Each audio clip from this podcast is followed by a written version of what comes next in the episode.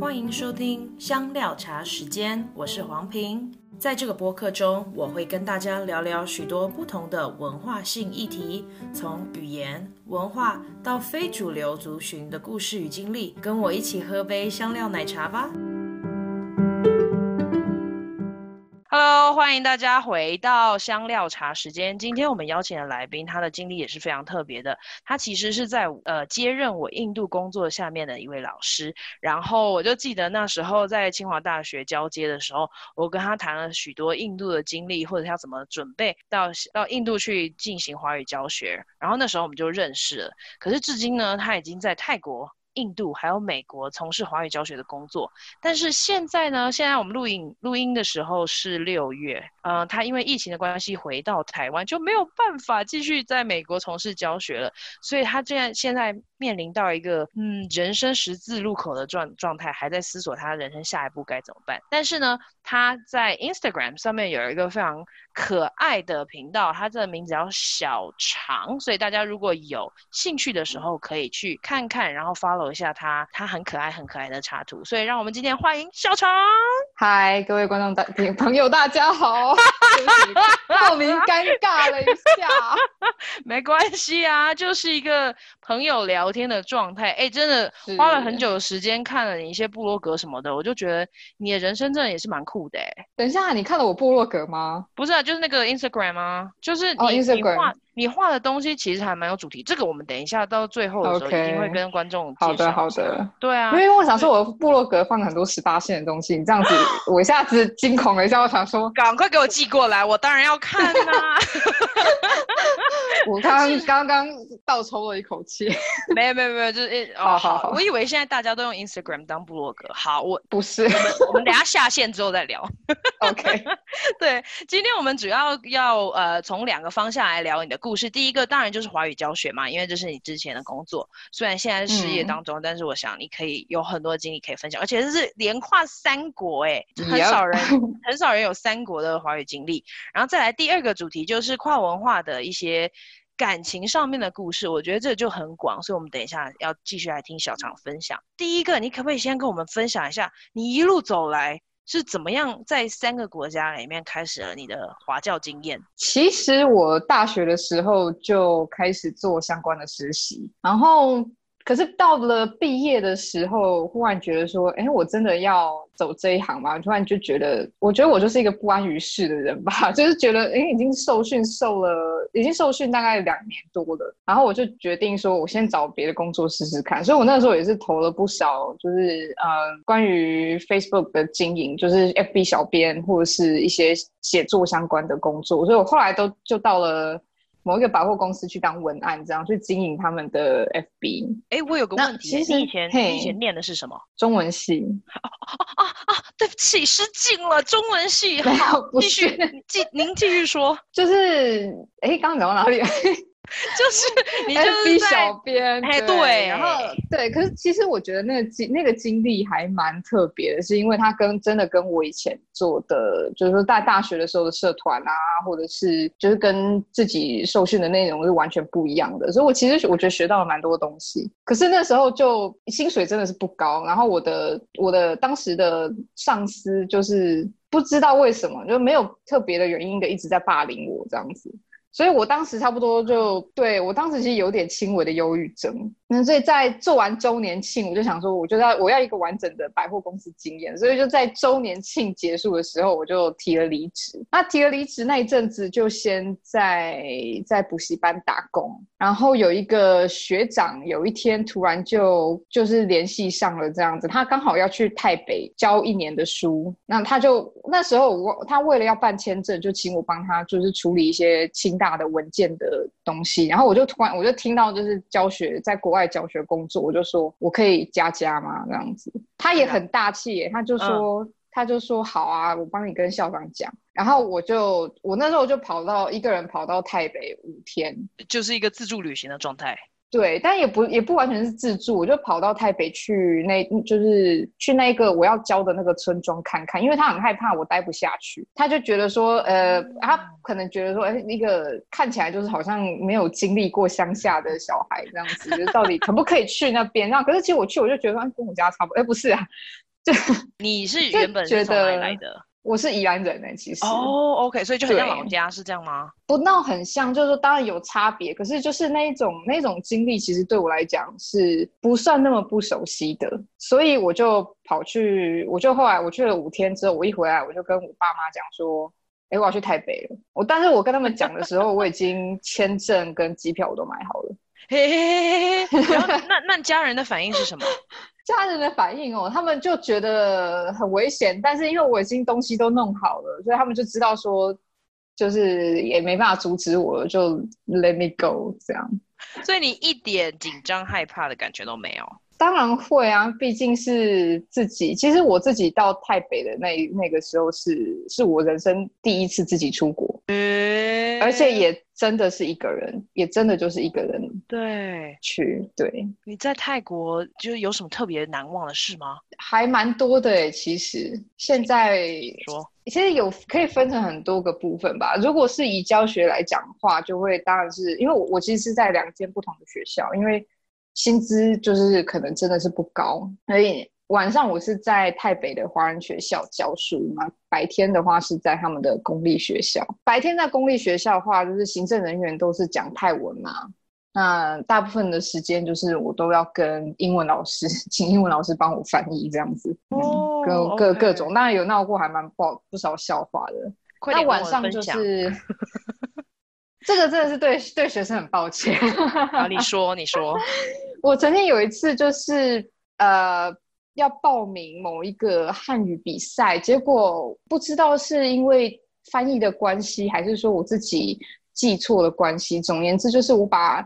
要给高要给国中生的题目拿给了高中生，结果就当然去了，然后就就是学生讲的很好，但是就把对方害惨，当然就没得名这样子。哇，对啊，就很惨那一次，对，非常惨。你当时候呃申请去教学是台湾的外派吗？哦，不是哦，我当时就是先去的时候，哎，我是旅游签嘛，然后你要。哎，不是留签都行，就是我是教学签，但教学签你要在当地，你要再由对方的学校 renew，不然的话，你就是每三个月你都要跑一次那个相关的机构这样子。可是我不知道为什么，就是那个学校一直没有办法去成功去处理这个事情，所以就我就那个时候就每三个月就跑回台湾一次。哈，这么频繁？是，呃，然后所以就多久？就是你说回台湾多久吗？对啊，一个星期啊，就是处理完就回去这样。哦，所以你要回到台湾再办一次，然后再回去。对，那个时候就是这个样子，很麻烦。然后你就在那里教了一年。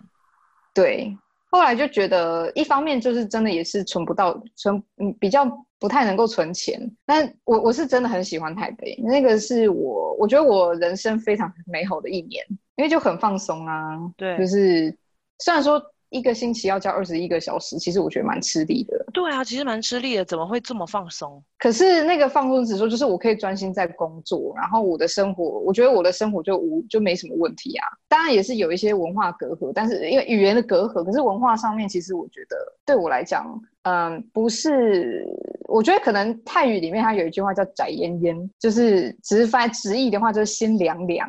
那不是台湾的那种心寒，啊、那指的是说你不管做什么你都很 chill，反正你可以就是船到桥头自然直的那种状态，很放对。所以在那边，即使我跟我同事有冲突，嗯、或者是跟学生有冲突，通常很快的，大概有可能几天之后大家就又没事了，但是然后生活又继续照常过，就跟台湾的那种环境是很不一样的。嗯，不好意思啊，请问台湾怎么样？跟我讲一下啊。台湾就很 intense 啊，就是你你你，如果你惹惹恼了某个人，然后他可能就是可能我的，我觉得是我之前的工作经历，就是你如果惹恼了某个人，那他就会接下来的你大概就好好几个月，你就会不太好过这样子。我觉得台湾的那种工工作环境很容易这样，哦、我不知道是因为说太过大家都很紧绷，还是说只是一个文化性的问题，嗯、我不知道。但我之前的工作，或者说我之前在大学的。就是说，跟人的人际互动尝试。如果你有一件事情，如果没有，就是说你们在工作上面有如果有冲突的话，你通常私人关系也会很糟糕。哦，但是就没有发生在你台北的工作场域里面。对，我在台北的时候，基本上大家大家好像不太，就是说你可能工作上面有冲突，可是私下其实通常都很快的就会变朋友了。对啊，听起来真的很放松哎。当然有可能是因为我我听不懂啊，其实他们讨厌我，我也是听不懂。这个哎，这个我也不好说，我也不好说，没关系。但这是我的感受啦。嗯，对啊。哦，嗯、那后来为什么一年之后就离开了呢？就是存不到钱。哎，对，没办法，因为薪资真的是、嗯、薪资水准真的是，对啊。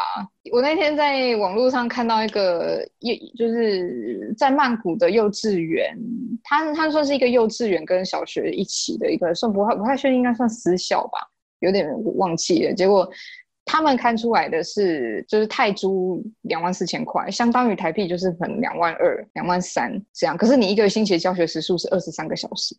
对，而且它里面并没有说帮你处理住宿哦，是没有帮你处理食宿的问题。那这个就是泰北的，不是台北，就是泰国的教学的现状。就是你如果要去，嗯、呃，你确实，我会觉得说，你可能刚开始比较没有经济压力，然后你有想要有一些不，就是你想要去增加你的教学经验，我觉得可以冲的地方。可是确实，如果说你想要长期的在那里的话，确实老师们会比较辛苦一点。对，因为我我以为，因为泰国的生活开销比较低，所以对老师领到的薪水可能相对高一些。但是其实还是没有办法，是不是？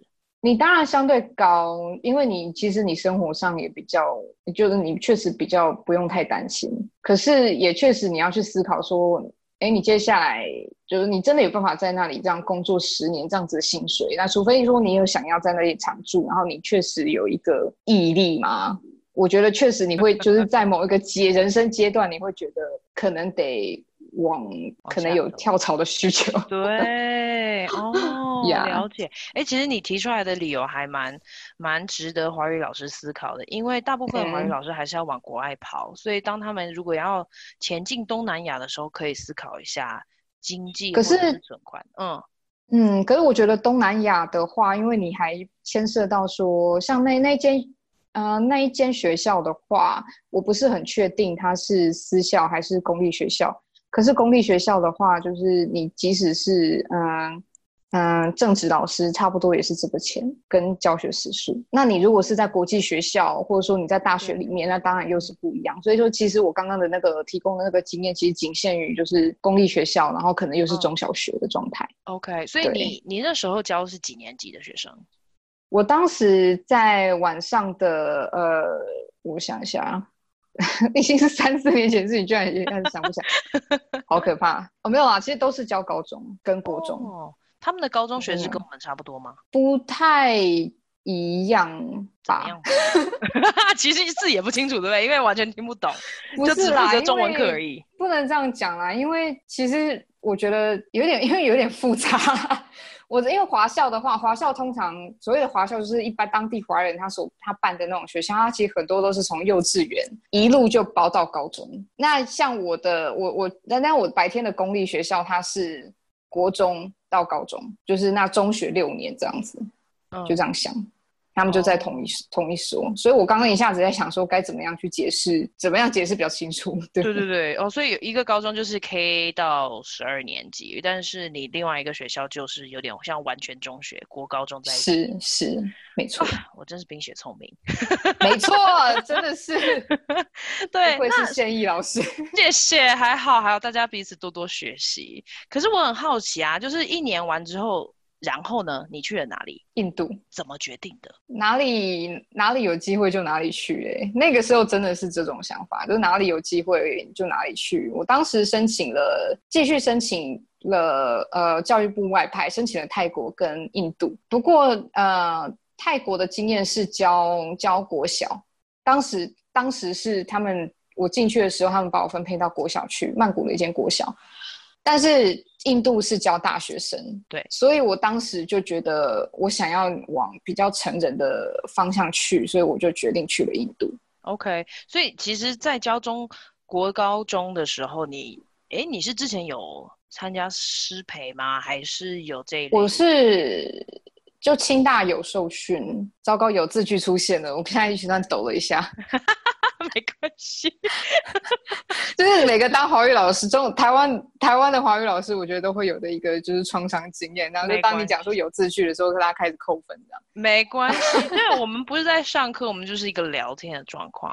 所以，所以是因为泰国的经验，让你很希望往印度的高教走。那然然后发生了什么事？有什么特别的经历吗？你说在印度的时候吗？对，实在太多了吧？我觉得你可能要帮我先说一下。好，那你就是说。你想要听什么？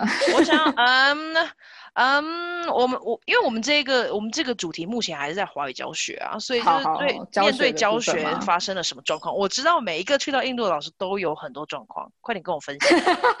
对不起，我觉得这句话听起来，我就忽然觉得举一法同情类，然后每个去印度讲的华语老师都有很多状况。哎，可是还是有很多老师说的神采奕奕的啊，所以不一定是没错啦。对啊，所以我想听你的故事。我觉得在印度的话。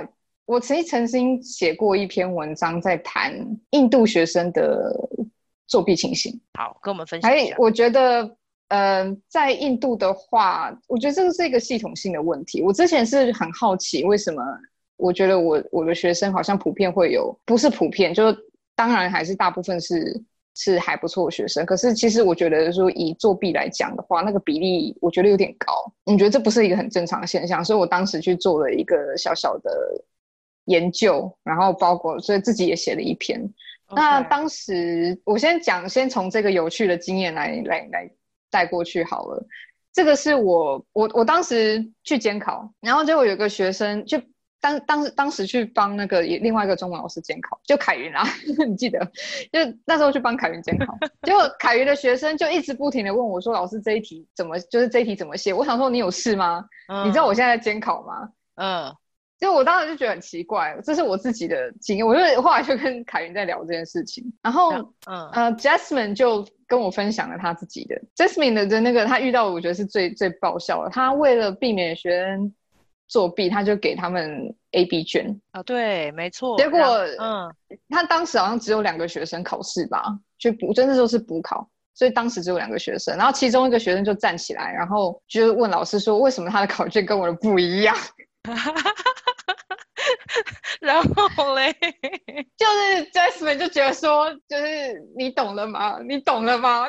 当时 就是我当时听到就觉得说，怎么会这个样子？所以就决定自己去做了一个，嗯、就才会去开始去收集资料。对，那我自己会觉得这个是我我自己推导出来的。我认为说，印度他们的社会其实对学对。可能我觉得亚洲社会普遍说，对于小孩子的期待是蛮高的，嗯，可是就是说他们是比较看结果，那中间的过程，你如何去取得那个最终的成绩，他们那个过程，他们可能比较不会那么的在意，嗯，因为像之前在 Bihar 有一个很有名的照片，那这个其实网络上都找得到，就是那个他们在大型的国，呃，他们那叫什么？Board 呃 board exam 对不对？就有点像联考。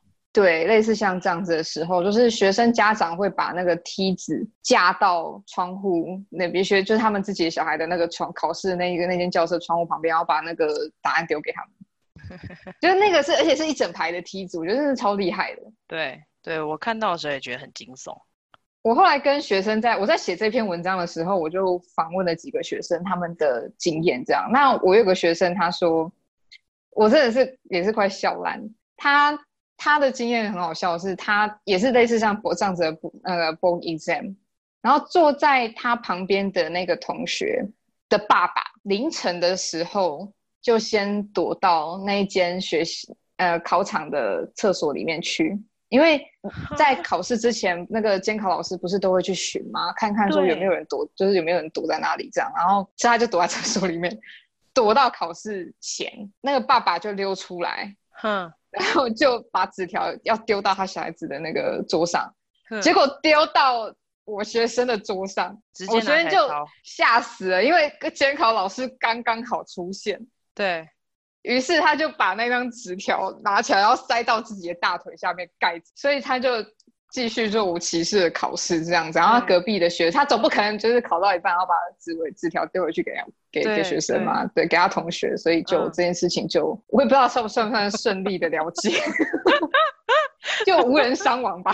对对对对，哇，OK，呀，嗯，就是一个那那时候就针对这件事情有一些思考。那、啊、后来我自己的学生，但是我后来在刚开始度过一段很痛苦的跟学生沟通了一阵子之后，我就发现说，我就我学生就停止了这个行作弊的行为。嗯，后来我自己的推论就是，怎么为什么学生会停止作弊？我猜是因为他们喜欢我哦。所以如果你学生，如果你可以取得你学生的信任。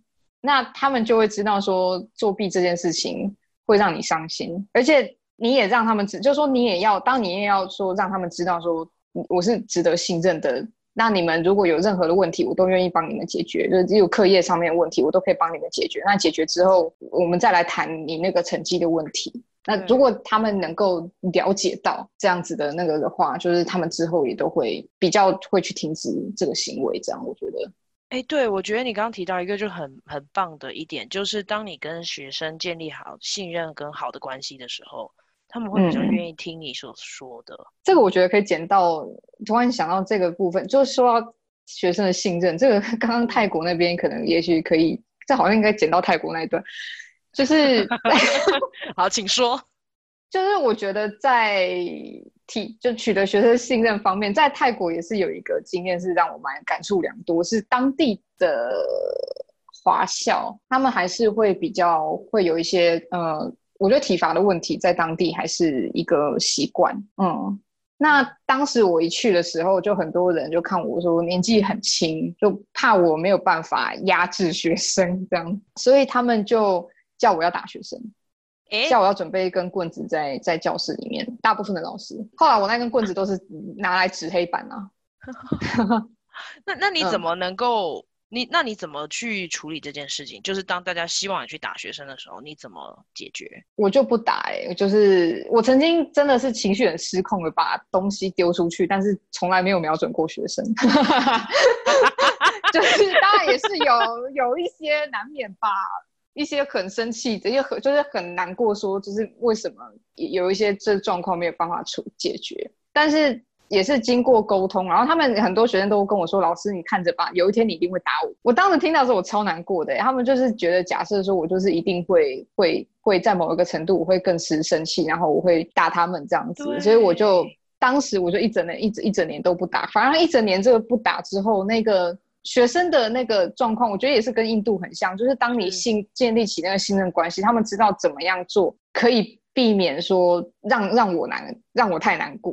他就是想说啊，算了啦，就是老师都已经都已经教这么多次了，然后那我们就照他所说的，就让他喜欢这样。对对，有点像是有点像是这个样子。最最终我还是没有，但当时过程也是蛮蛮累的，因为真的每一个学生。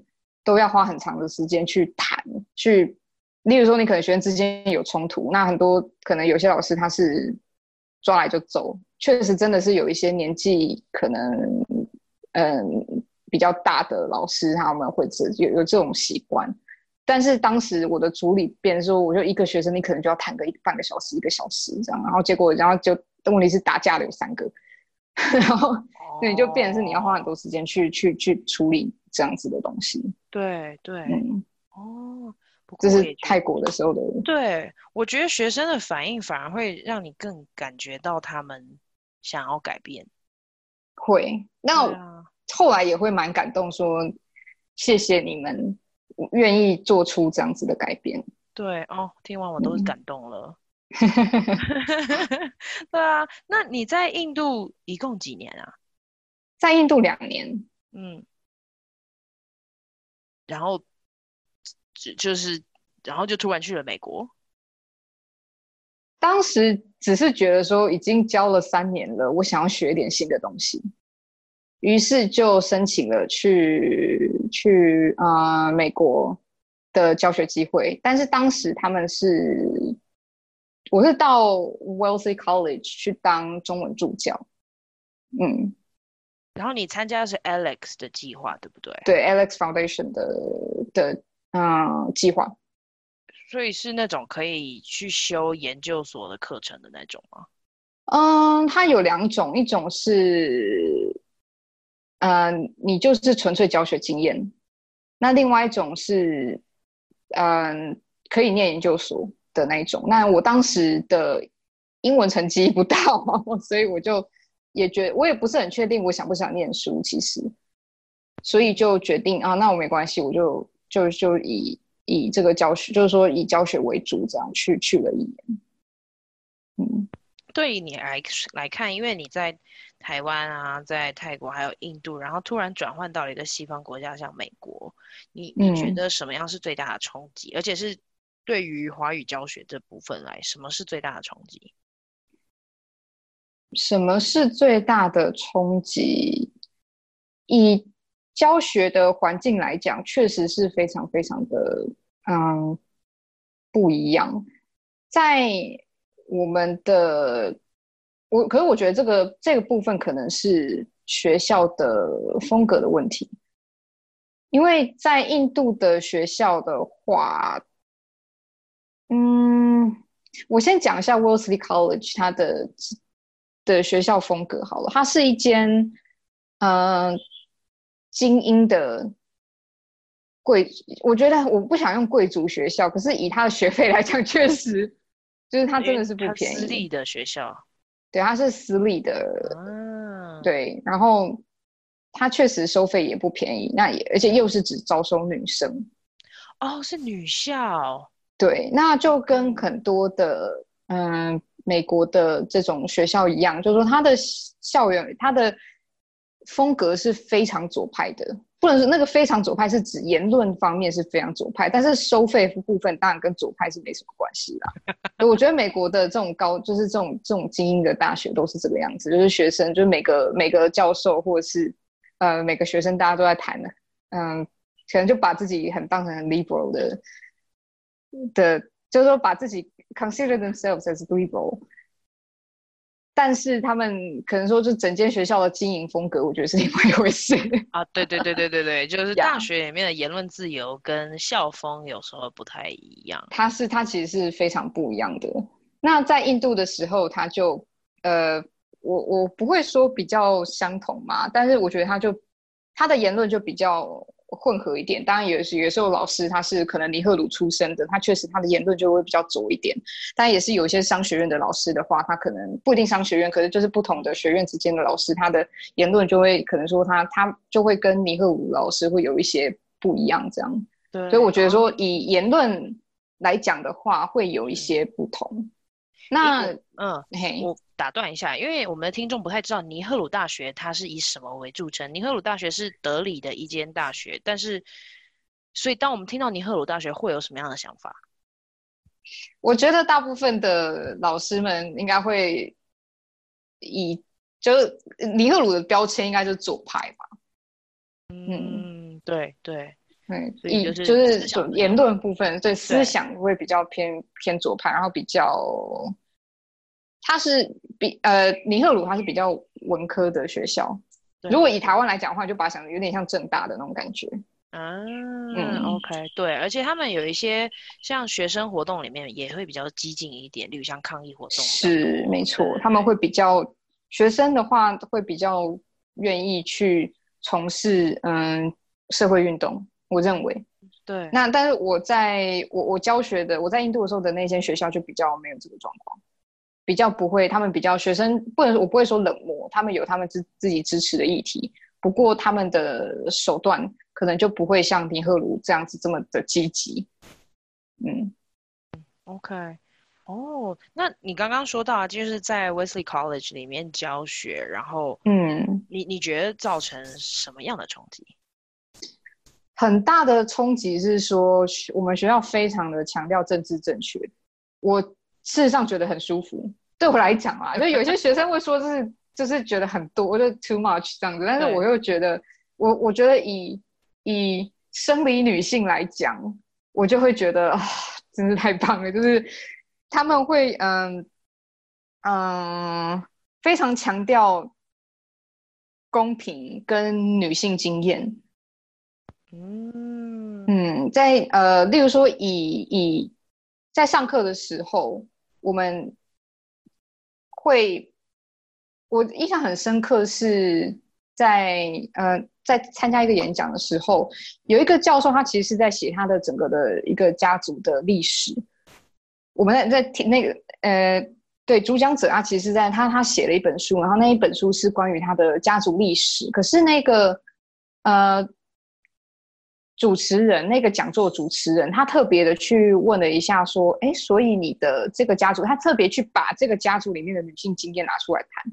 那这个如果是在大部分我可能我之前的经验里面比较少这样子，在一个就是说他可能一个比较大的东西，他没有那么直接的跟女性有相，比如跟女性经验有关的一个主题里面，特别又把女性经验拉出来谈。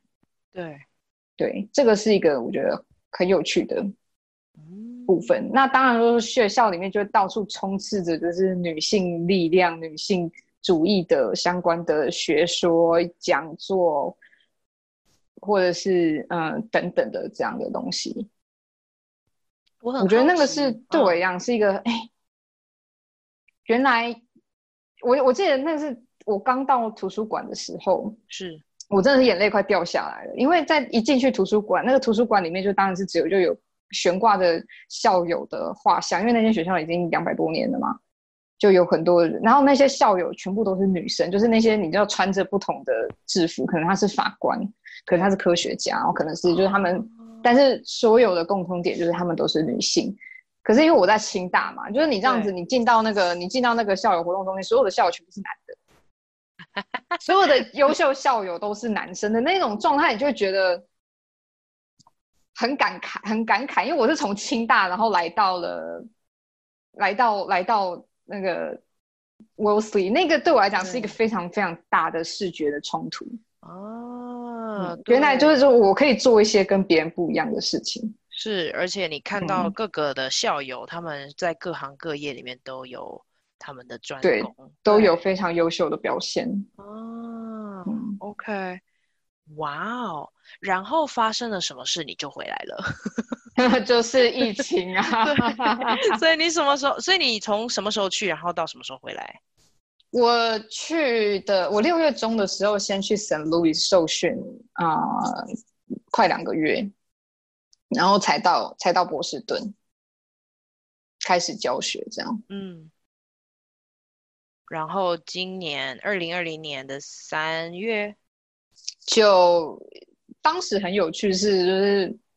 三月中的时候就开始陆陆续续有很多学校开始关，然后等到 MIT，但是我们真正当时就有点觉得就有一点点人心惶惶，但是因为我们毕竟距离波士顿，Wellesley 在距离波士顿呃差差不多要一个小时左右的车程，是开车一个小时，所以我们当时还没有没有感觉到说那种惊惶。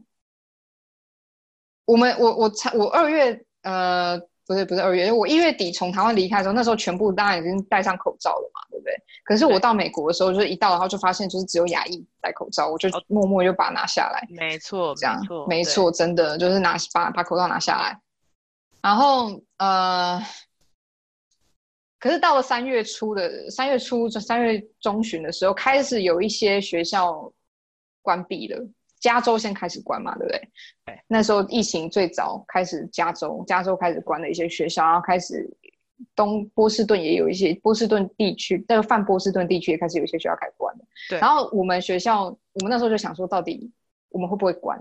那我们本来以为还有在一个星期，忽然间我们在星期四的时候收到学校的通知，校长就是发了一封全校信说，呃，你们必须要在。就我们的春假提早开始，哦，然后春假结束，你们就不要回来了。嗯，对对。所以我们而且春假从什么时候开始？星期二开始，星期二叫你所有的学生都要搬出去，只有少部分学生可以离开。就当时就很很可怕，很像那有一种末日，有一种末日感，逃难。因为学生就对，因为你知道美国不像台湾，你你你你如果在。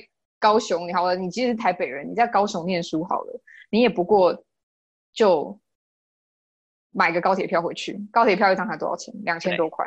对，咦，有两千吗？我忘记了，就是太久没对，不到嘛，对不对？你一千多块你就可以回去了。对，那你东西你搬东西，你大不了就再怎么样，你就可能搬家公司嘛，或者说你可能就用寄的，或者是反正你高雄你一定找得到地方寄放啊。就是说，但是在美国，你突然你假设你是加州怎么办？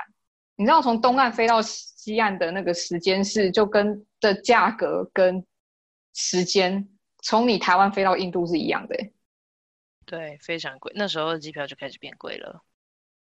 对，其实平常机票就很贵啦，所以你就不用讲那个时候的状态。所以很多那种住加州的，或者甚至你是那你那种外籍生，我有一个我们有一个学生是是卢安达人，他们因为卢安达可能没有没有那个医疗资源不够丰富，所以他们不是。不是说像台湾那样，是你回来然后接受两个星期检疫，他们是怎样直接机场给你关掉，你回去都不能回去。哦，三月初，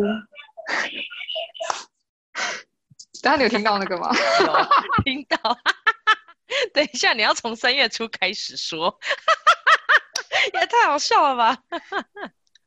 对，所以等下就你这一段就自己剪了。好，就三月初的时候，他们就机场就关闭了。嗯，这是卢安达的状态。对，所以当时就学生就哭啊，而且又你知道，对美国人来讲，那个毕业典礼又很重要。对，没错。所以那别人是别人是说你可能大四就是就直接就没有毕毕业典礼，他们那那个状态，像我像我的话，我是直接叫我爸妈就不要来，我甚至不太想去参加我自己。我大学毕业的时候，是我妹也是，我妹直接也是说你们不要来。我们就没有去了。可是大学生，大学在美国大学不是美国大学毕业典礼非常非常的重要，是家家里的人会穿礼服去参加你的毕业典礼的那种。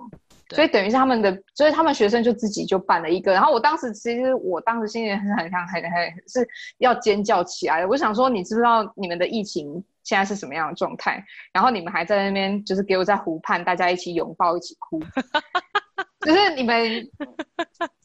到底在想什么呢？这这，小常老师非常的担心。小常老师表示，我完全不意外你们的确诊人，呃，不是啦，这样真的是很 mean，对不起。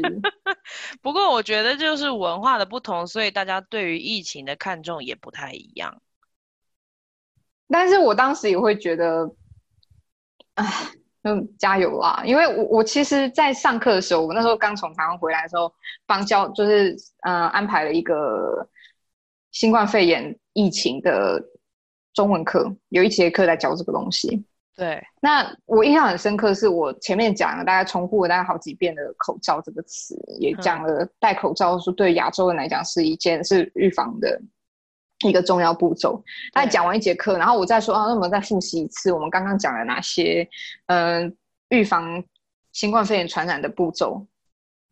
讲完之后，还是没有人讲戴口罩、欸，哎，我就 我就问说，请问，我就然后我就继续这样再再来呢，再来，然后学生就生气，他们说没有了啊。我说我刚刚讲了二十遍的戴口罩这件事情，你们是，然后我们学生就很尴尬跟我说，你现在你可以知道说，在美国人的那个。心里面戴口罩从来不是防疫的一个选项。我当时真的印象太深刻，因为我在我想说，我重复了二十，在课堂上重复二十遍，结果你到课程结束还是没有人给我讲戴口罩是预防的一个很重要的步骤。然后果然后面当大家我们后来在我后来回台湾就继续，呃，回台湾之后又是一个很很可怕的故事，对不对？那等一下可以讲。嗯，就是我回台湾之后，我们进行了一段时间的线上课程。对，那个时候我就。我就问学生说：“哎，所以你们现在出门都要注意什么事情？”然后学生就跟我说：“我们出门要戴口罩。”然后我就，对，就是你这种笑声，就是你这种笑声。那他们说的的的状态是什么？就是你很委屈吗？还是就早知道？也不是早知道，就是微微尴尬啦，就微尴尬的那种。表情就是，对，我们现在要戴口罩了。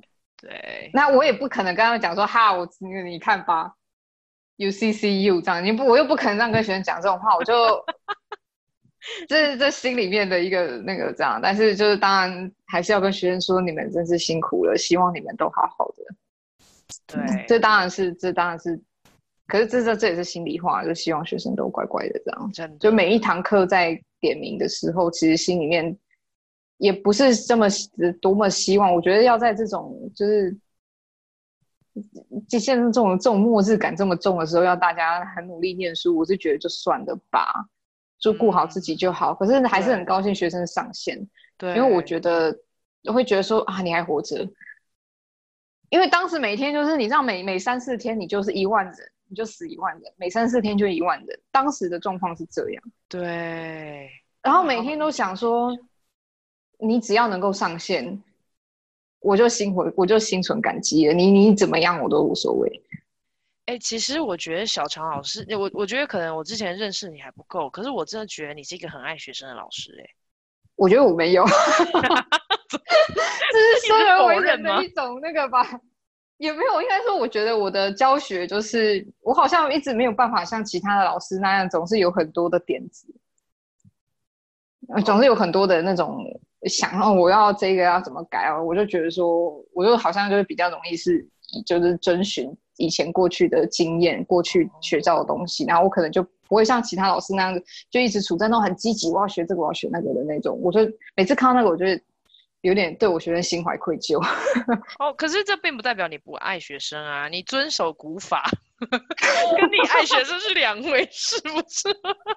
我觉得我这个真的是不要让那个我之前老师听到，他们因为觉得说你到底 对没有，但是我自己觉得，你如果教学品质 OK，学生也有你反应 OK，就 OK 啊，就是有一些旧的方式一直用下去也没有什么问题。当然还是会希望，就是就是大家要，不不是大家为什么就要自己要更积极啊，就是、一个小小的期待这样。对对对，嗯，嗯我们刚刚听到你谈就是华语教学的历程啊，从台湾然后转换工作跑到到了泰国，到了印度，然后再啊，可惜就是美国之行没有那么顺利。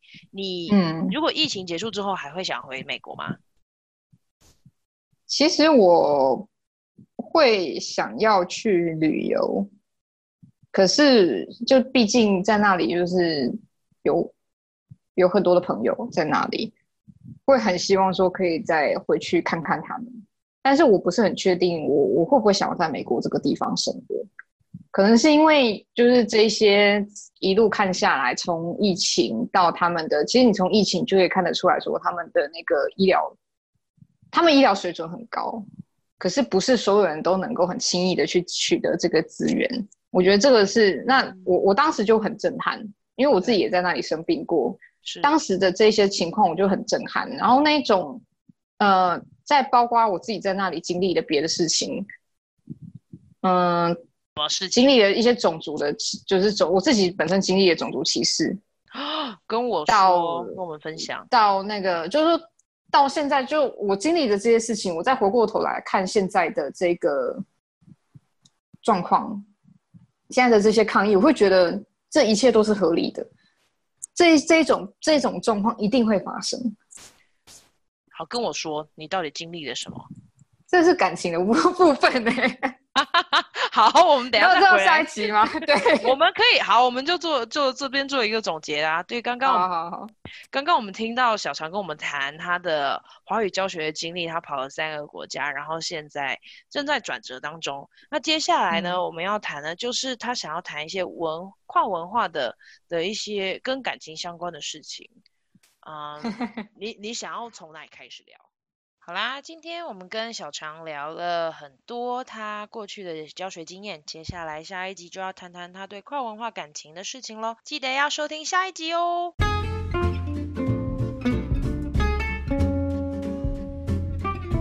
谢谢你收听香料茶时间，欢迎跟我们分享你的故事。